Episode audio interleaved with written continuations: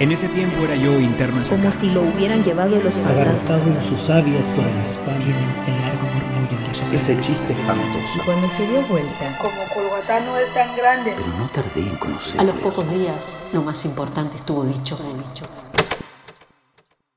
Cuentos en red.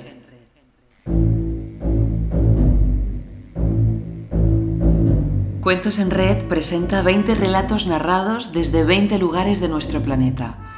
Textos de diversos autores y autoras con vínculos en distintos puntos de América, Europa y África, narrados en la voz de comunicadores, actores, actrices y escritoras locales. Es una iniciativa de la Red de Centros Culturales de España, perteneciente a la Agencia Española de Cooperación Internacional, enviados desde las 20 ciudades donde se encuentran los centros culturales, los centros asociados, la Academia de Roma y la Biblioteca de la ECID. Desde el Centro Cultural de España en Chile, el CCE Santiago, les presentamos el cuento en provincia de Augusto Dalmar. Augusto Dalmar, nacido en 1882 y fallecido en 1950, es uno de los más destacados escritores, cronistas y cuentistas de la literatura chilena, autor de una extensa y en su momento polémica obra narrativa. Ejerció la crítica de artes y la diplomacia y fundó en Chile, junto a otros intelectuales, la colonia tolstoyana. Entre su producción literaria destaca La Lucero, escrita en 1902, que más tarde fue reeditada con el título Juana Lucero. La singularidad de esta obra radica por una parte en su carácter testimonial, ya que se trata de un acabado retrato del Santiago de 1900, específicamente de la vida en el barrio Yungay. Por otra parte, Juana Lucero supone el aporte de Dalmar al naturalismo, teniendo como especial referente los postulados de Émile Solá. Por ser uno de los iniciadores del naturalismo y precursor del imaginismo literario, Dalmar obtiene el primer Premio Nacional de Literatura en 1942, año de instauración de este galardón en Chile. En provincia pertenece al libro de relatos La lámpara en el molino, publicado en 1914. En este cuento, Dalmar nos sumerge, con pulidas formas y un exquisito lenguaje, en una historia que transcurre en la aparente quietud de la vida provinciana de principios del siglo XX. El narrador de este cuento es el consagrado actor chileno de cine, teatro, televisión y doblaje, Alejandro Trejo. En provincia. Cuento de Augusto Dalmar. Tengo 56 años y hace 40 que llevo la pluma tras la oreja. Pues bien, nunca supuse que pudiera servirme para algo que no fuese consignar partidas en el libro diario o transcribir cartas con encabezamiento inamovible. En contestación a su grata fecha del presente, tengo el gusto de comunicarle. Y es que, salido de mi pueblo a los 16 años, después de la muerte de mi madre, sin dejar afecciones tras de mí, viviendo desde entonces en este medio provinciano, donde todos nos entendemos verbalmente, no he tenido para qué escribir. A veces lo hubiera deseado, me hubiera complacido que alguien en el vasto mundo recibiese mis confidencias. Pero ¿quién? En cuanto a desahogarme con cualquiera sería ridículo. La gente se forma una idea de uno y le duele modificarla. Yo soy, ante todo, un hombre gordo y calvo y un empleado de comercio, Borja Guzmán, tenedor de libros del Emporio del Fin. Buena la haría saliendo ahora con revelaciones sentimentales. A cada cual se le asigna o escoge cada cual su papel en la farsa, pero precisa sostenerlo hasta la postre. Debí casarme y dejé de hacerlo. ¿Por qué? No por falta de inclinaciones, pues aquello mismo de que no hubiera disfrutado de un hogar a mis anchas hacía que soñase con formarlo. ¿Por qué entonces? La vida. Ay, la vida. El viejo delfín me mantuvo un honorario que el heredero aumentó, pero que fue reducido apenas cambió la casa de dueño. Tres ha tenido, y ni varió mi situación ni mejoré de suerte. En tales condiciones se hace difícil el ahorro, sobre todo si no se sacrifica el estómago. El cerebro, los brazos, el corazón, todo trabaja para él. Se descuida Smiles y cuando quisiera establecerse ya no hay modo de hacerlo. ¿Es lo que me ha dejado soltero? Sí, hasta los 31 años, que de ahí en adelante no se cuenta. Un suceso vino a clausurar a esa edad mi pasado, mi presente y mi porvenir. Y ya no fui, ya no soy sino un muerto que ojea su vida. Aparte de eso, he tenido poco tiempo de aburrirme. Por la mañana, a las nueve, se abre el almacén. Interrumpe su movimiento para el almuerzo y la comida, y al toque de retreta se cierra. Desde esa hasta esta hora, permanezco en mi piso giratorio, con los pies en el travesaño más alto y sobre el bufete los codos forrados en percalina. Después de guardar los libros y apagar la lámpara que me corresponde, cruzo la plazoleta y a una vuelta de llave se franquea para mí una puerta. Estoy en mi casa. Camino a tientas. Cerca de la cómoda hago luz. Allí a la derecha se halla siempre la bujía. Lo primero que veo es una fotografía sobre el papel celeste de la habitación. Después, la mancha blanca del lecho, mi pobre lecho, que nunca sabe disponer Verónica y que cada noche acondiciono de nuevo. Una cortina de cretona oculta la ventana que cae a la plaza. Si no hace demasiado frío, la retiro y abro los postigos. Y si no tengo demasiado sueño, saco mi flauta de su estuche y ajusto sus piezas con vendajes y ligaduras. Vieja, casi tanto como yo, el tubo malo, flojas las llaves, no regulariza ya sus suspiros y a lo mejor deja escapar el aire con desalentadora franqueza. De pie ante el alfeizar, acometo una serie de trinados y variaciones para tomar la embocadura y enseguida doy comienzo a la elegía que le dedico a mis muertos. ¿Quién no tiene los suyos? Esperanzas o recuerdos. Toco, toco. Son dos o tres motivos melancólicos. Tal vez supe más y pude aprender otros, pero estos eran los que ella prefería hace un cuarto de siglo, y con ellos me he quedado. Cierro, pues la ventana, me desvisto y en gorro y zapatillas con la palmatoria en la mano, doy, antes de meterme en la cama, una última ojeada al retrato. El rostro de Pedro es acariciador, pero en los ojos de ella hay tal altivez que me obliga a separar los míos. Cuatro lustros han pasado y se me figura verla así. Así me miraba. Esta es mi existencia desde hace 20 años. Me han bastado para llenarla un retrato y algunos aires antiguos. Pero está visto que, conforme envejecemos, nos tornamos exigentes. Ya no me bastan y recurro a la pluma. Si alguien lo supiera, si sorprendiese alguien mis memorias, la novela triste de un hombre alegre, don Borja, el del emporio del delfín, si fuesen leídas, pero no.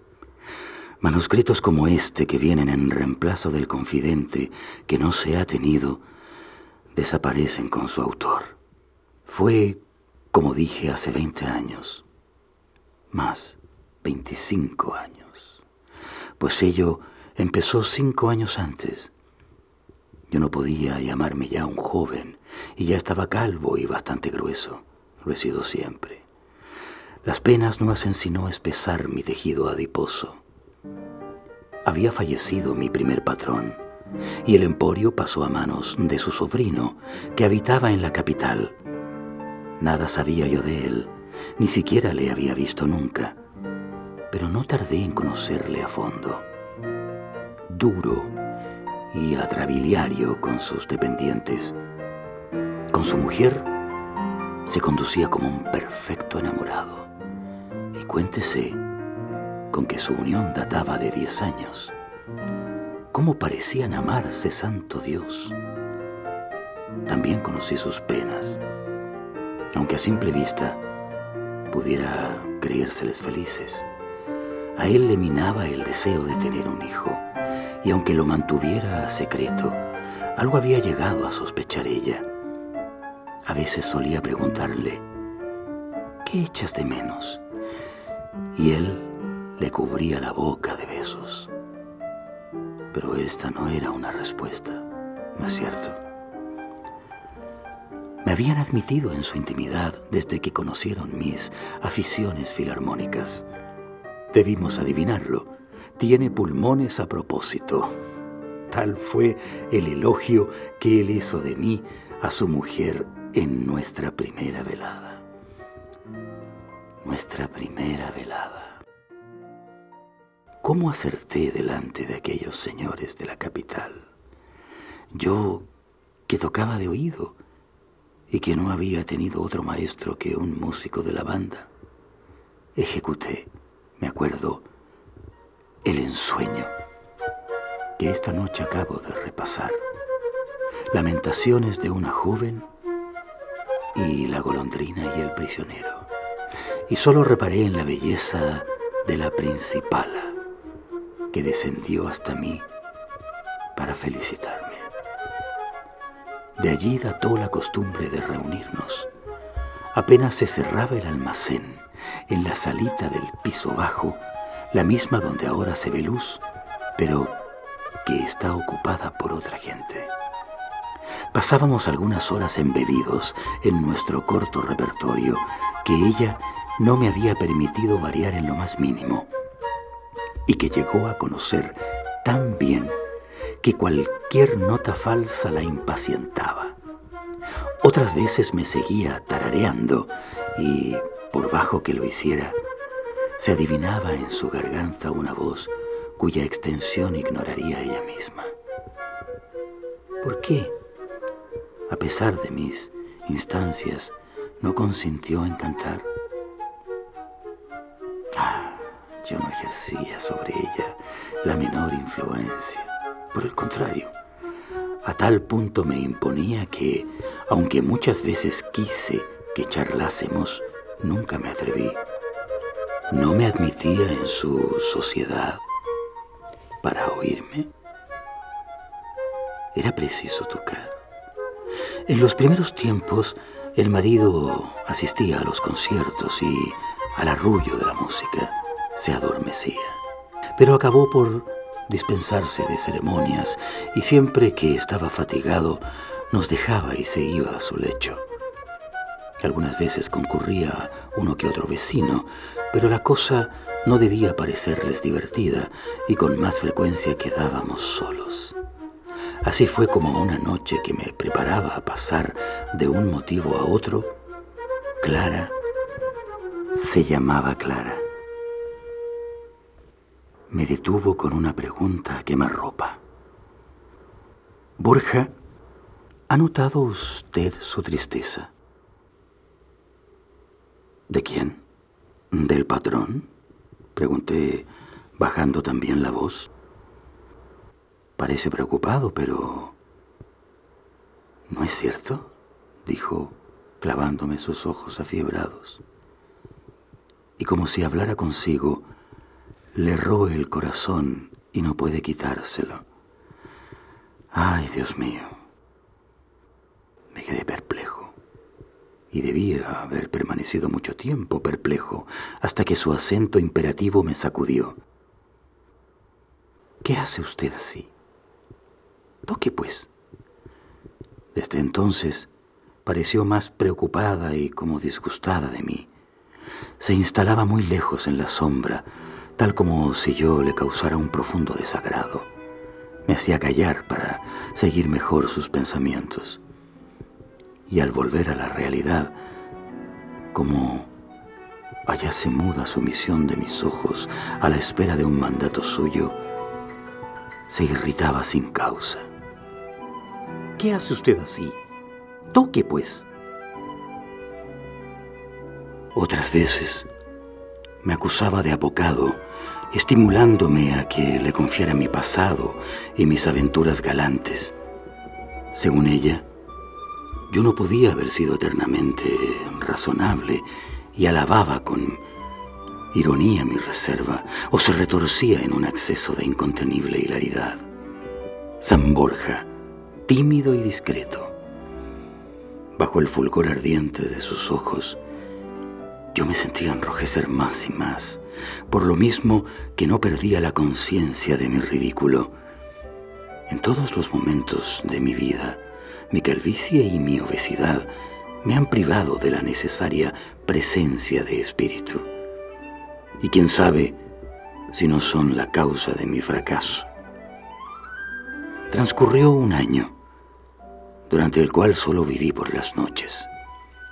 Cuando lo recuerdo, me parece que la una se anudaba a la otra, sin que fuera sensible el tiempo que la separaba, a pesar de que en aquel entonces debe de habérseme hecho eterno. Un año breve como una larga noche. Llego a la parte culminante de mi vida. ¿Cómo relatarla para que pueda creerla yo mismo? Es tan inexplicable, tan absurdo, tan inesperado. Cierta ocasión en que estábamos solos, suspendido en mi música por un ademán suyo, me dedicaba a adorarla, creyéndola abstraída, cuando de pronto la vi dar un salto y apagar la luz. Instintivamente me puse de pie, pero en la oscuridad sentí dos brazos que se enlazaban a mi cuello y el aliento entrecortado de una boca que buscaba la mía. Salí tambaleándome. Ya en mi cuarto abrí la ventana y en ella pasé toda la noche. Todo el aire me era insuficiente. El corazón quería salirse del pecho. Lo sentía en la garganta ahogándome. ¡Qué noche! Esperé la siguiente con miedo.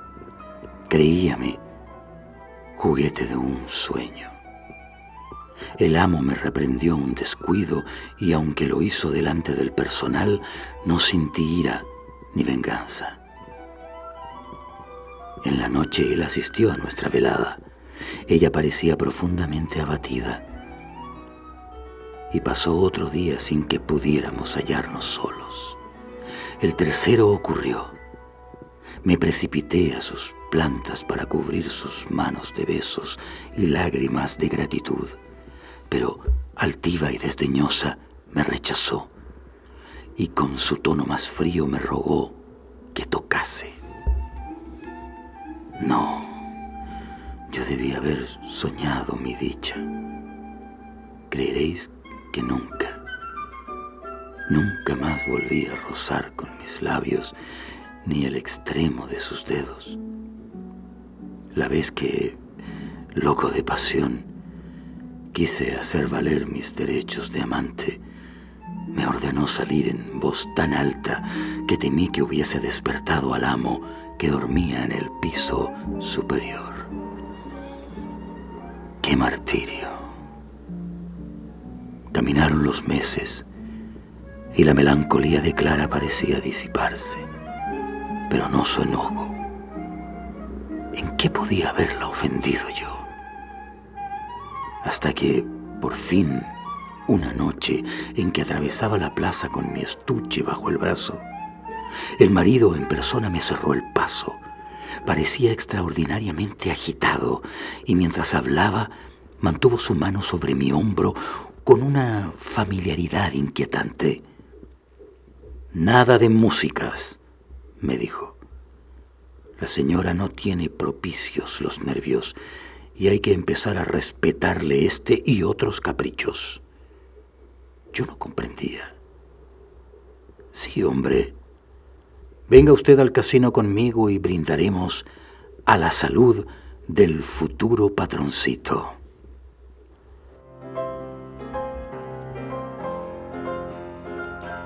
Nació. Desde mi bufete entre los gritos de la parturienta, escuché su primer bajido tan débil. Cómo me palpitaba el corazón. Mi hijo, porque era mío. No necesitaba ella decírmelo. Mío. Mío. Yo, el solterón solitario. El hombre que no había conocido nunca una familia, a quien nadie dispensaba sus favores sino por dinero, tenía ahora un hijo. Y de la mujer amada. ¿Por qué no morí cuando él nacía?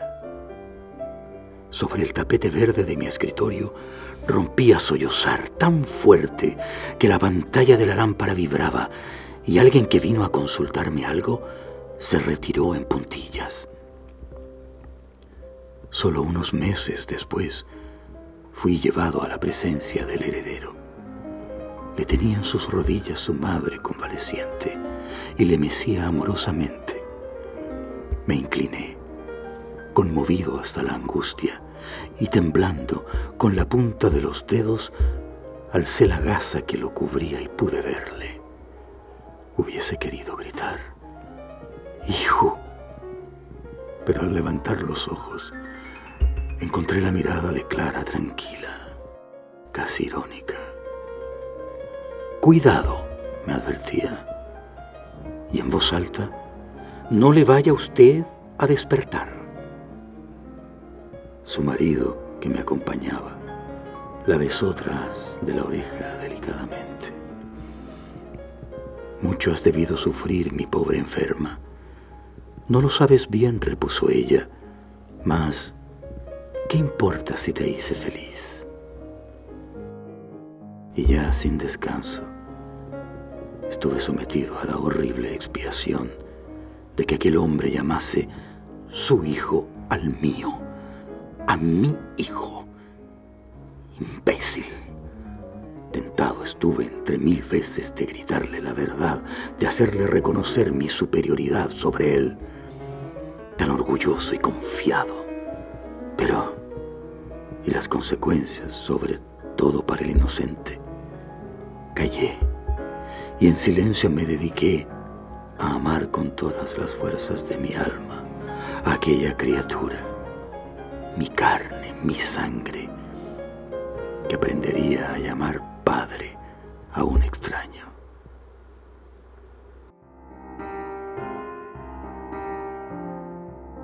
Entre tanto, la conducta de Clara se hacía cada vez más oscura. Las sesiones musicales, para qué decirlo, no volvieron a verificarse y con cualquier pretexto ni siquiera me recibió en su casa las veces que fui. Parecía obedecer a una resolución inquebrantable y hube de contentarme con ver a mi hijo cuando la niñera lo paseaba en la plaza. Entonces los dos, el marido y yo, le seguíamos desde la ventana de la oficina y nuestras miradas húmedas y gozosas se encontraban y se entendían. Pero andando esos tres años memorables y a medida que el niño iba creciendo, me fue más fácil verlo, pues el amo, cada vez más chocho, lo llevaba al almacén y lo retenía a su lado hasta que venían en su busca. Y en su busca vino Clara una mañana que yo lo tenía en brazos. Nunca he visto arrebato semejante, como leona que recobra su cachorro. Lo que me dijo más bien me lo escupía al rostro. ¿Por qué lo besa usted de ese modo? ¿Qué pretende usted, canalla? A mi entender, ella vivía en la inquietud constante de que el niño se aficionase a mí o de que yo hablara. A ratos, estos temores sobrepujaban a los otros y para no exasperarme demasiado, dejaba que se me acercase pero otras veces lo acaparaba como si yo pudiese hacerle algún daño. Mujer enigmática, jamás he comprendido que fui para ella, capricho, juguete o instrumento. Así las cosas, de la noche a la mañana, llegó un extranjero y medio día pasamos revisando libros y facturas. A la hora del almuerzo, el patrón me comunicó que acababa de firmar una escritura por la cual transfería el almacén, que estaba harto de negocios y de vida provinciana y probablemente volvería con su familia a la capital. ¿Para qué narrar las dolorosísimas presiones de estos últimos días de mi vida? Harán por enero 20 años y todavía me trastorna recordarlos. Dios mío, se iba cuanto yo había amado. Un extraño se lo llevaba lejos para gozar de ello en paz. Me despojaba de todo lo mío. Y ante esa idea tuve en los labios la confesión del adulterio. Oh, destruir siquiera aquella feliz ignorancia en que viviría y moriría el ladrón. Dios me perdone. Se fueron. La última noche por un capricho final, aquella que mató mi vida, pero que también le dio por un momento una intensidad a que yo no tenía derecho. Aquella mujer me hizo tocarle las tres piezas favoritas y al concluir me premió permitiéndome que besara a mi hijo. Si la sugestión existe, en su alma debe de haber conservado la huella de aquel beso. Se fueron.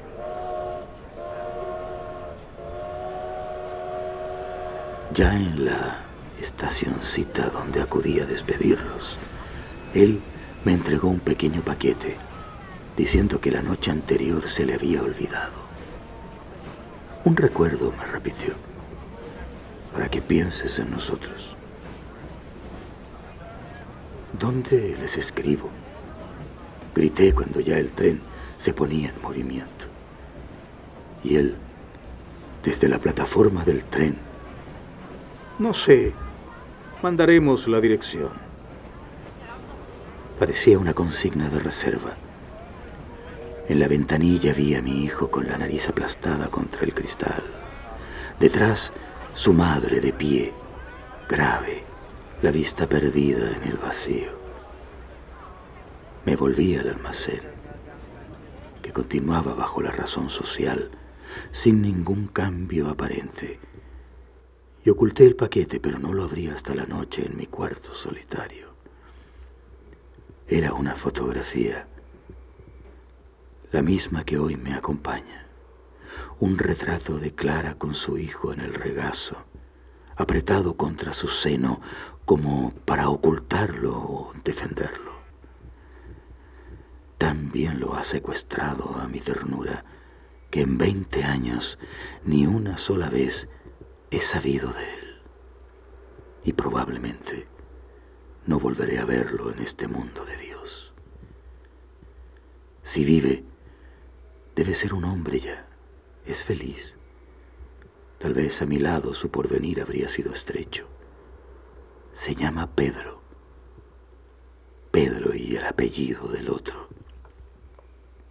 Cada noche tomo el retrato, lo beso y en el reverso leo la dedicatoria que escribieron por el niño. Pedro a su amigo Borja. Su amigo Borja. Pedro se irá de la vida sin saber que haya existido tal amigo.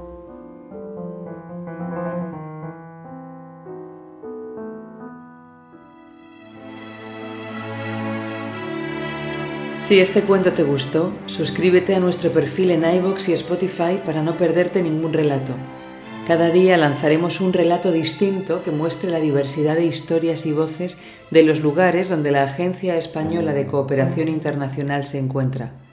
Las introducciones están locutadas por Eva Guillamón, la música es una interpretación libre de una composición de Sonia Mejías, la mezcla está realizada por Choque Manta y la producción es de Miguel Buendía.